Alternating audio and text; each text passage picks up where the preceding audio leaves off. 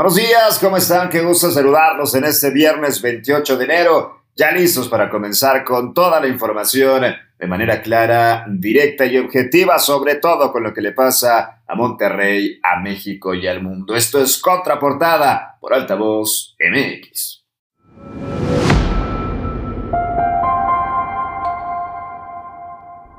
Pasa Nuevo León a semáforo naranja tras alcanzar 5 de sus 10 indicadores en color rojo. Además, anuncia San Pedro nuevo reglamento de justicia cívica. ¿De qué se trata? Te lo contamos. En Información Nacional defiende Andrés Manuel López Obrador a Hugo López Gatel. Afirma que denuncias en su contra son politiquería. En información internacional enfrenta Estados Unidos una grave escasez de trabajadores. Los detalles más adelante. Y en los deportes, México derrota a Jamaica rumbo a Qatar 2022. Qué gusto saludarte en este viernes ya, por fin viernes 28 de enero, después de una semana bastante movida en cuanto a información y por supuesto con mucho frío y con lluvia en el estado de Nuevo León. Hoy la información ha sido también de altibajos en cuestión de COVID-19 con los contagios que un día eh, pues pueden tener una baja considerable de 2.000, 2.500 contagios. Y hoy, por ejemplo, los contagios se han elevado de nueva cuenta, por eso Nuevo León ha informado que pasamos a semáforo naranja, esto tras alcanzar cinco de sus 10 indicadores en color rojo. La secretaria de Salud, Alma Rosa Marroquín, informó que pese al cambio de color, los aforos en antros, bares, estadios, eventos masivos y casinos se mantienen en un 30%, mientras que en el resto de actividades y giros queda en 50%. Ya bastante tiempo el que hemos pasado en esta pandemia, hemos aprendido a convivir con ella, a adaptarnos, por supuesto, a una nueva normalidad en cualquiera de los lugares que nos desempeñamos y desenvolvemos, ya sea en nuestras relaciones personales, en el trabajo, en la forma en que también establecemos nuestras metas. Hoy no ha dado tregua al COVID-19 y pasamos a semáforo naranja en Nuevo León. Aquí las palabras de la secretaria de Salud, Alma Rosa Marroquín. Escuchamos. Dos indicadores en color amarillo y cinco indicadores en color rojo. Este puntaje de 61 nos coloca con el semáforo ya en naranja y este es el comportamiento que hemos visto las últimas semanas. Recuerden que cuando nos declaramos ya en semáforo amarillo traíamos un puntaje de 28, después subimos a 35 la primera semana del año que estábamos en amarillo, la semana anterior decíamos que estábamos en el límite del amarillo y naranja, pero estábamos todavía en amarillo con 49 puntos y hoy francamente naranja con 61 puntos, evaluando todo lo que ha sucedido durante la semana, de tal manera que nuestro semáforo es color naranja.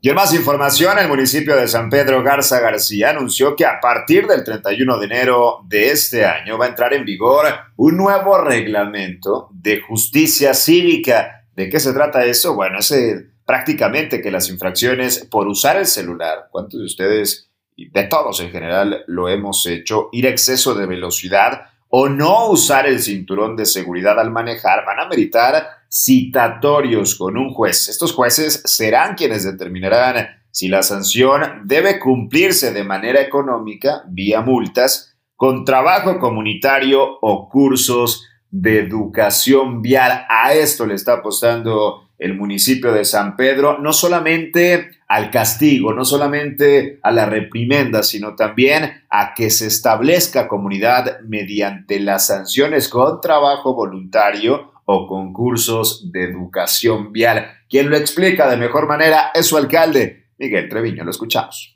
Esto parte de nuestro compromiso con hacer valer la seguridad vial en nuestras calles. San Pedro es un municipio donde la gente se va a comportar de manera correcta en nuestras calles y esa es una vertiente bien importante de la seguridad pública. Y también es un municipio comprometido con la legalidad.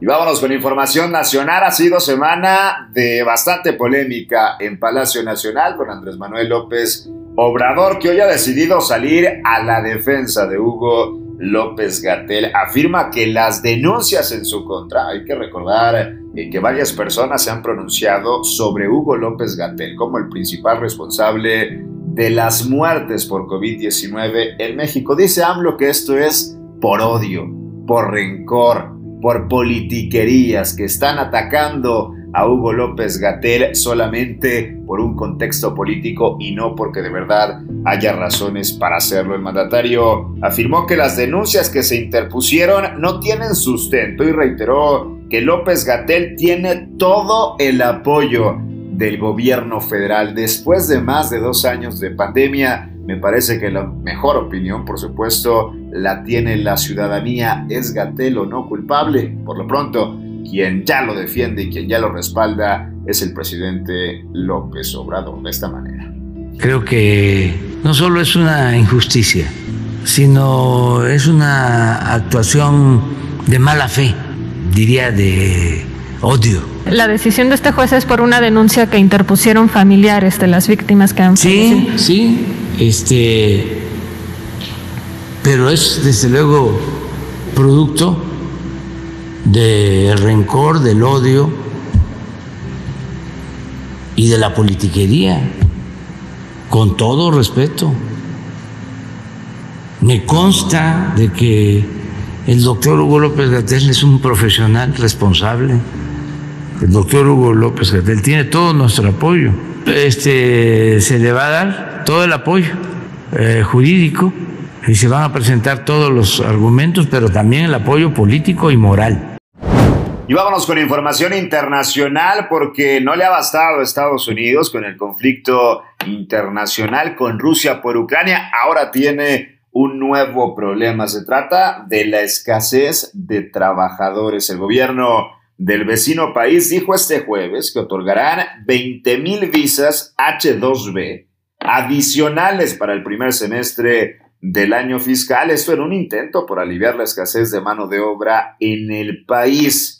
Vaya problema, los visados están destinados a ayudar a los empleadores estadounidenses que se están enfrentando a un daño irreparable si no pudieran conseguir trabajadores antes del 31 de marzo. Así lo han comunicado los departamentos de Seguridad Nacional y del Trabajo. Las visas adicionales estarán disponibles para los empleadores el 28 de enero del 2022, al menos así lo ha comunicado el Departamento de Seguridad Nacional. Además, añadieron que llegan en un momento de crecimiento récord del empleo y la reducción de la participación de fuerza laboral. El problema, el nuevo problema al que se enfrenta Estados Unidos, no hay mano de obra, no hay trabajadores en el vecino país a resolver.